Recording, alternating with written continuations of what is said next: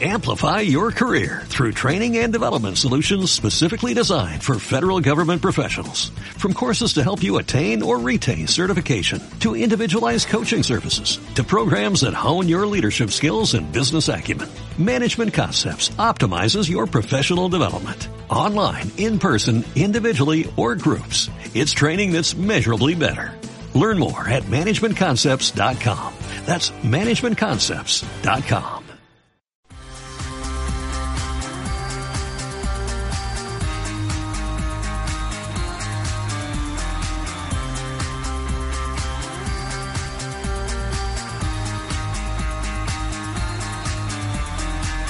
Son las 12 y 16 minutos eh, y bueno, pues eh, hemos eh, desligado ya ese momento futurista, esa, esa, teletransportación de las ondas que nos ha llevado durante unos minutos al menos a hacer confluir a toda la audiencia de Onda Vasca, a toda la audiencia matinal.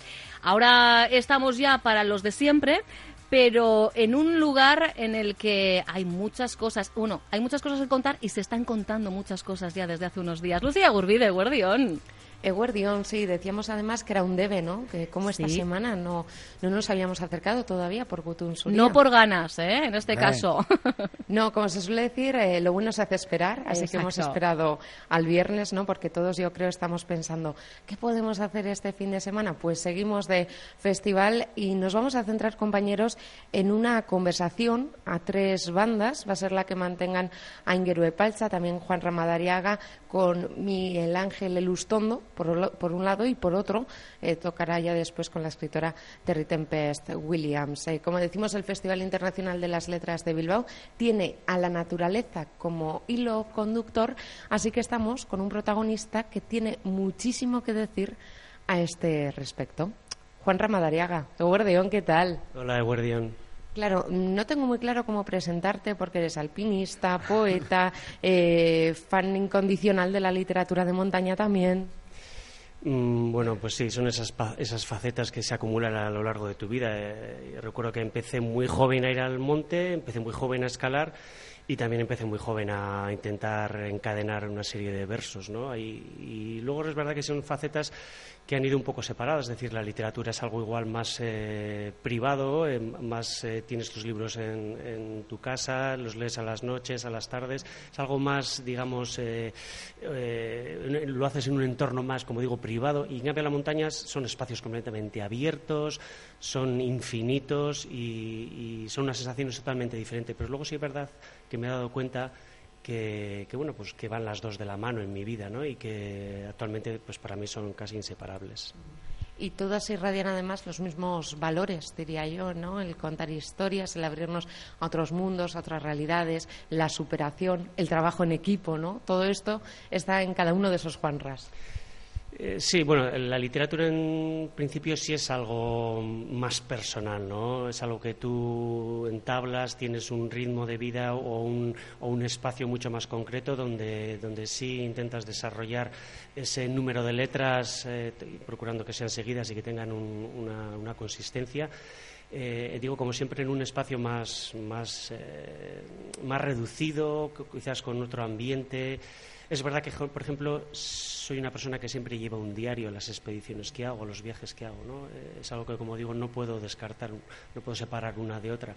Eh, son momentos en los que, a pesar de estar en espacios muy lejanos, en otros países, cerca de las montañas, en altura, etcétera, etcétera, bueno, pues siempre tienes la cabeza dispuesta a, intentar, eh, no sé, relatar, a intentar definir, a intentar describir de una determinada manera todo lo que estás viviendo. Eh, de ahí viene la literatura y generalmente en los momentos así, digamos, más extremos donde vivo, pues eso, en alguna expedición, algo en concreto, ahí ya la literatura, digamos, que queda un poco al margen y es cuando vuelvo, cuando de repente empiezan a surgir, eh, pues en tu cabeza muchas de las fases vividas eh, que has memorizado, pues bueno, empiezan a surgir como, como, pues eso, como palabras, como versos, como capítulos que poco a poco van tomando forma y que en determinados casos se convierten en libros que, que que para mí siempre son experiencias increíbles ponerte a escribir algo que tenga un principio y un fin. Me parece algo alucinante. Me voy a quedar con el germen, con esos cuadernos de, viaje. ¿Dónde los guardas? Porque sé que estas cosas se custodian como el, tesoro más preciado, ¿no? Sí, además es, es, son cosas que igual me da un poco vergüenza, porque a veces eh, las, son cuadernos pequeñitos, suelo llevar a veces pues, un poco obsesivo con las Moleskine, con estas, eh, estos cuadernos así para, para escribir. Pero luego también me gusta hacer dibujos, escribo frases, eh, hago mis pinitos en, otra, en otras lenguas, y perdonar, hago mis pinitos en otras lenguas y entonces, eh, pues, cuando llego a casa siempre tengo un espacio donde casi los escondo, digamos, ¿no? Me gusta también hacer de vez en cuando eh, pues collage, he llevado incluso algunas ocasiones pegamento y con todas las cosas que voy encontrando en el camino, pues, no sé, pues mapas, pequeños mapas, eh, pequeñas fotos en algunos lugares, pues eh, bueno, con ese pegamento las pongo en una esquinita y hago incluso pues libros que, que ya no son mm, solamente diarios, sino que es tienen pues algo de especial para mí. Son pequeñas eh, obras de arte que tienen relación con la literatura y con, lo, y con lo que estoy viviendo. Y que también es muy generoso, ¿no? Porque quien eh, no tiene esa destreza de poder alcanzar cumbres para mí imposibles, lógicamente, ¿no? Pues es una forma de, de viajar, ¿no? Hasta estos puntos. Yo creo que para mí el viaje siempre empieza mucho antes. Eh, cuando ya empiezo a imaginar lo que quiero hacer, eh, bueno, mi cabeza se dispara, se pone a mil por hora y ya empiezo a informarme de, esa zona, de, lo que voy a poder ver. Eh, generalmente luego lo que he pensado y he meditado sobre lo que en el futuro puedo ver no tiene nada que ver con lo que obviamente veo. ¿no? Es decir, pasa todo por un cedazo de sensibilidad diferente que, al final todo eso produce en mí, como he dicho, pues bueno, produce en mí poemas, produce en mí libros, etcétera, etcétera. Pero, pero desde lo que te planteas hasta lo que traes nuevamente a casa después de todo lo vivido en, en esos lugares más o menos recónditos, pues bueno, pues son al final eh, pozos que en tu vida adquieren un peso muy importante. El mundo de la montaña, y además lo sé de buena mano, es un mundo eh, de conocidos, de gente que se apoya, que coincide además muchas veces ¿no? a lo largo del año, no solo en esas cumbres, también en otro tipo de, encuentros. Em, ¿Conoces de cerca a Miguel Ángel Elustondo? Eh, entiendo que sí, lógicamente, por aquello de la proximidad, ¿no? Aunque es de Azpeitia, eh, vive en Gasteiz. Sí, bueno, nos conocemos. El, mundo de Euskal Herria y de la cultura y de, la literatura es, digamos, eh, un mundo pequeñito, ¿no? Entonces, bueno, pues tienes muchos amigos que también son escritores y encima si compartes un poco eh, las vivencias de, la montaña, de la naturaleza, ese contacto con, ese tipo de vida, al final la relación es, mayor. Sigues muchas veces a estos compañeros que quizás no, viven al lado de tu casa, pero que, bueno, en, diversas ocasiones, pues yo que sé, como ejemplo la Feria de Durango, que es un lugar casi más de encuentro de, amigos, de, de escritores, de editores, pues bueno, pues ahí es donde ya entablas una relación y bueno, al final conoces a todos, conoces a Ingeru como ha escrito su último libro, sabes de qué va a escribir, estás esperando el siguiente, etcétera, etcétera. Sí es verdad que, eso, somos un mundo pequeñito, el de los escritores en euskera, y, y bueno, pues nos conocemos, sabemos de qué pie cojeamos todos, vamos. Bueno, como él lo sabe de buena mano, vamos a situar un poco a los oyentes. Eh, Miel es escritor, traductor. También eh, es conocido por un viaje que realizó a Estados Unidos para estudiar y contactar con los descendientes de pastores y también de pelotaris emigrados a finales del siglo XIX, ¿no? En los estados de eh, Nevada, Idaho, y de ahí surge su obra más reconocida que es Mr. Basque. Así le podríamos presentar, ¿no? Una breve pincelada. Es, también es escritor de Arguía, de Berría, etcétera, etcétera, sí, sí. ¿Y qué podríamos decir sobre esa escritora activista? Yo no había oído hablar de Terry Tempest Williams, he leído su perfil. Y de entrada me parece que tiene que ser una mujer fascinante, la verdad. Sí, es, es una activista norteamericana importante. Yo tampoco conozco mucho. ¿eh? Tengo su libro en casa para leer, todavía no lo he abierto, pero sí sé que, por ejemplo, eso eh, es de esas personas que un día dice, bueno, pues hasta aquí, ¿no? Y se traslada a vivir al desierto de Utah, creo, y, no sé, ahí está viviendo con su familia, eh, está continuamente preocupada por el medio ambiente, una pues de esas personas que ves que dedican su vida a una labor que realmente sí tiene importancia, ¿no? Que es el casi el salvar al resto resto del mundo. ¿no? Eh, no la conozco, pretendo disfrutar de esta tarde de su, de su charla y seguramente, pues ya una vez que lea el libro, ojalá pueda tener su email y pueda hablar con ella y decir, oye, pues me ha encantado, me parece increíble lo que estáis, lo que estáis haciendo. Tiene que ser una gozada, ¿no? Crear ese tipo de lazos también eh, fuera de Euskal Herria.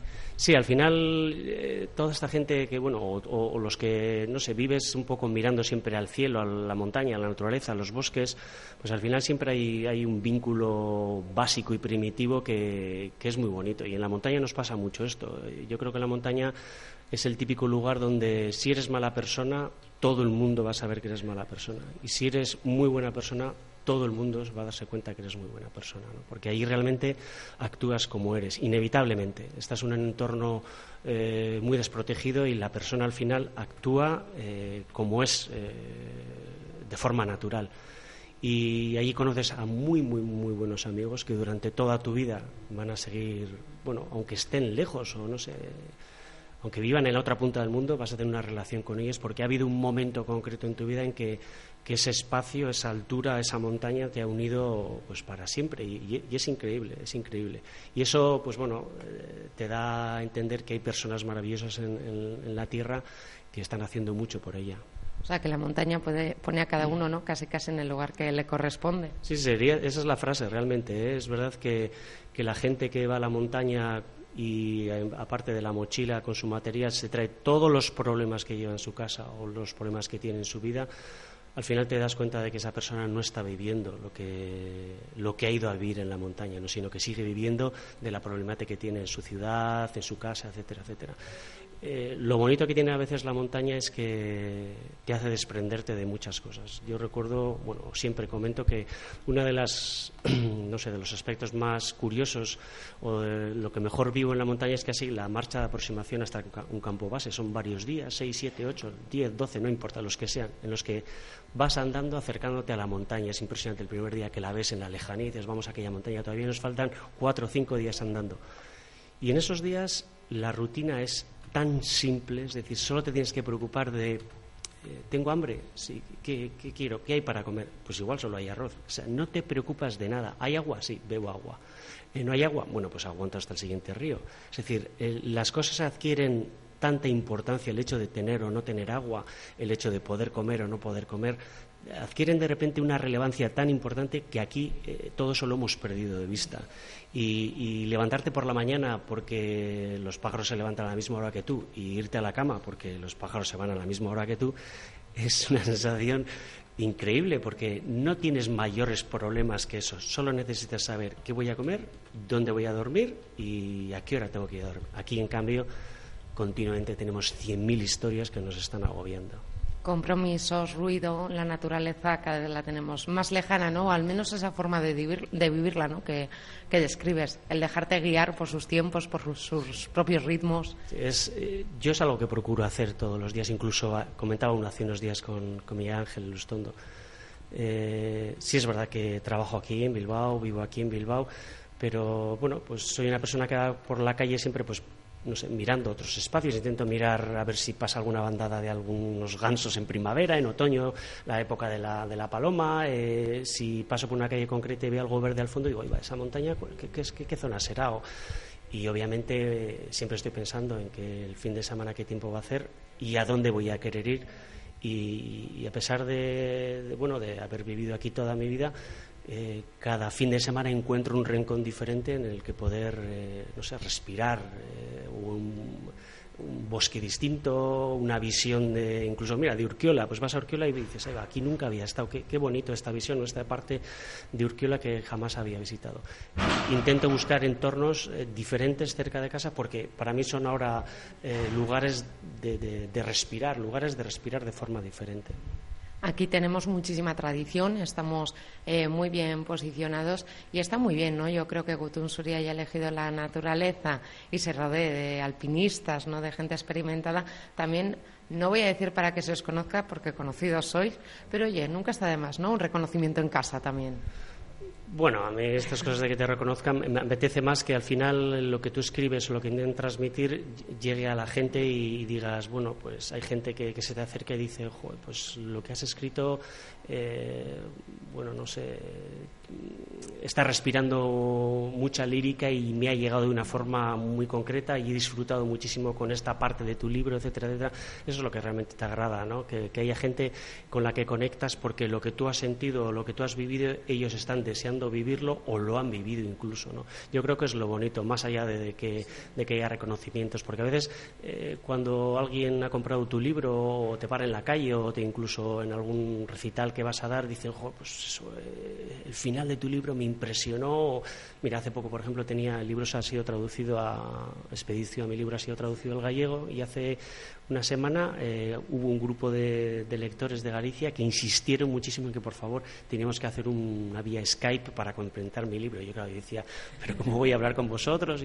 Bueno, pues fue algo eh, pues muy agradable estar con un grupo de personas que habían leído mi libro en Galicia y que ellos que decían que no eran montañeros y que la naturaleza les pillaba un poco así, como que, bueno, pues les pilla un poco lejos, de repente lo que habían sentido, ¿no? haber visto el alpinismo de esa manera, esa cercanía con, con, el mundo de las montañas, pues decían, bueno, pues ahora hemos empezado a leer eh, libros mm, que, que, que narran más historias de naturaleza, que narran más historias de montaña, de viajes, etcétera, pues, pues para mí ha sido suficiente, para mí eso ya ha sido suficiente. Yo recomendaría además la literatura de montaña porque muchas veces cuando, y voy a hacer un poco de autocrítica también, cuando los medios seguimos eh, expediciones, ¿no? Eh, no sé por qué, bueno, sí, quizá porque es lo llamativo, ¿no? Y lo excepcional es lo que es noticia.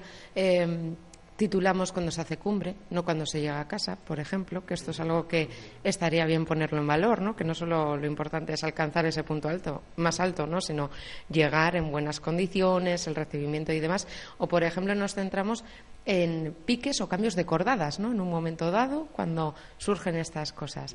Eh, ¿Qué debes nos pondrías, ya que, ya que estás aquí, Juanra? Que seguro que son un montón, ¿eh? Pero alguno así de decir, venga, aquí tenéis que afinarnos un poquito más. Hombre, yo creo que al final eh, mucho de lo que se transmite siempre en los medios de, comunicación siempre es lo, digamos, la tragedia en sí, ¿no? Muchas veces se habla durante semanas de, de que tal alpinista ha perdido la vida o han tenido problemas, o etcétera, etcétera y está bien hablar de ello, pero a veces es mucho más bonito haber seguido eh, la vida de ese alpinista porque hay que decir que en Euskal Herria eh, bueno, hay un grupo de alpinistas a nivel mundial impresionante, es decir, eh, no sé, pues la lista de los 14 8 miles, ahí está Edurne, está Juanito, está Feli, uy, está Feliz, está Alberto, Alberto Iñurrategui, o sea, gente que, que, ha tenido una trayectoria alpinística impresionante y, gente con la que te cruzas por la calle y tienen unos currículums alpinísticos que, en Europa se quedarían cortos, ¿no? Eh,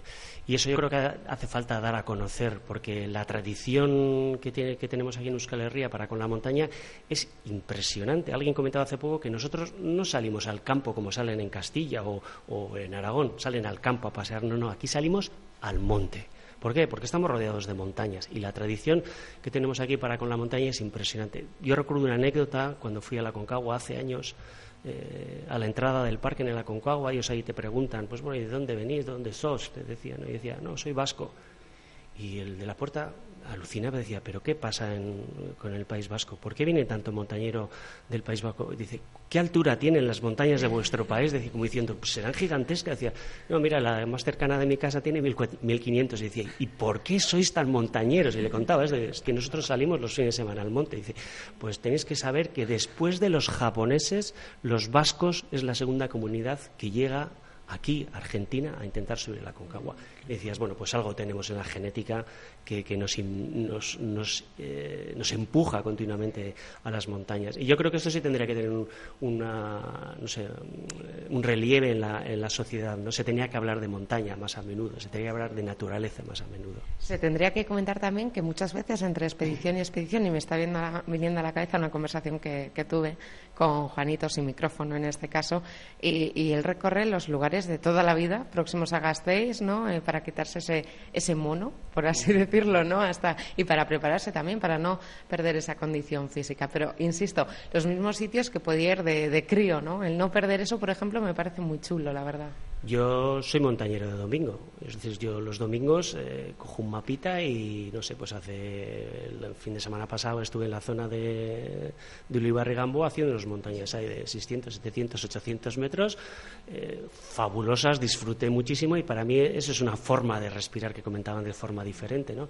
Y si puedo este domingo ir hacia otros montecillos de 500, 600 metros, porque necesito esa, esa montaña también. No solamente estoy siempre pensando en los 8.000 que pienso, hoy en los 7.000 y en los seis miles. Porque, claro, eso ya implica un viaje más largo, implica una inmersión en otras culturas, en, otras sociedades, conocer más gente. Pero para mí lo que ha sido hasta ahora lugares de entrenamiento donde iba con la bici de montaña o a correr. Ahora son montañas donde los domingos tranquilamente doy un paseo y disfruto de esa cercanía de la naturaleza y de la fauna que actualmente pues bueno, pues te fijas más de otra manera, ¿no? Te fijas de forma diferente en sus pájaros, eh, si puedes ver un zorro, jabalí, si puedes ver algún ciervo. Hay esas apariciones increíbles en alguna montaña que me ha aparecido detrás de un árbol de repente aparece un ciervo gigantesco que te quedas atónito y, dices, bueno, pues todo eso está aquí cerca y es una forma de vivirlo y una forma de hacernos grandes. También lo tenía claro, por cierto, Alberto Cerain, eh, conocido, a ver, lo voy a decir amistosamente como el camionero de los 8000, porque él ser era eh, camionero, pero un loco de, la montaña también, ¿no? Y hablaba también precisamente de, todo lo que ¿no? estás poniendo en, en relieve. Yo creo que es lo que os une además a todos. Alberto en concreto pues era el típico alpinista súper fuerte, una máquina impresionante en la altura con el que he compartido varias expediciones y, en el que, bueno, pues eso, entre semana tenía que dedicarse a su, trabajo, tenía que dedicarse a sus camiones, a hacer sus transportes y de vez en cuando cuando iba a Bilbao me llamaba Juanra, que estoy aquí en Bilbao, que mañana tengo que ir a algo, incluso eso, dormía en casa con, eh, porque, pues bueno, pues porque somos amigos, venía a casa, dormía, cenábamos y al día siguiente iba a hacer sus cosas. ¿no? Eh, una persona que, como digo, eh, tendría, tenía que haber tenido un historial impresionante, pero que el trabajo, la familia y al final le quitaba, bueno, le quitaba, no, dedicaba es el tiempo que iba a dedicar a esas cosas, ¿no? Pero que si hubiera tenido otra, no sé, otra, hubiera tomado otra dirección, es de esas personas que hubiera hecho los 14, por ejemplo, pues en tres o cuatro años, porque físicamente era impresionante, era muy difícil seguirle cuesta arriba y cuando estaba arriba pues era, era, era.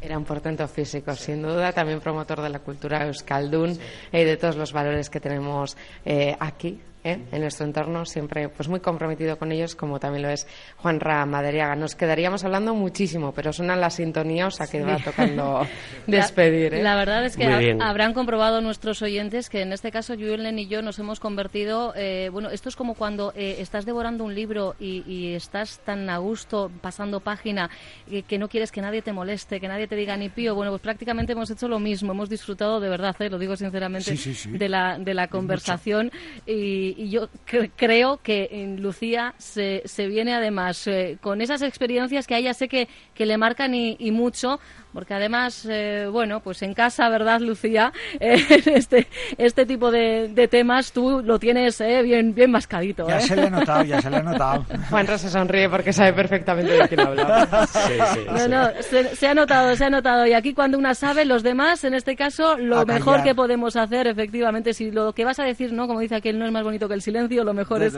permanecer a la escucha y de verdad que ha sido un verdadero placer. Gracias, Juanra, y por supuesto, gracias a ti, Lucía. Un abrazo, un abrazo. Es que recasca ahora.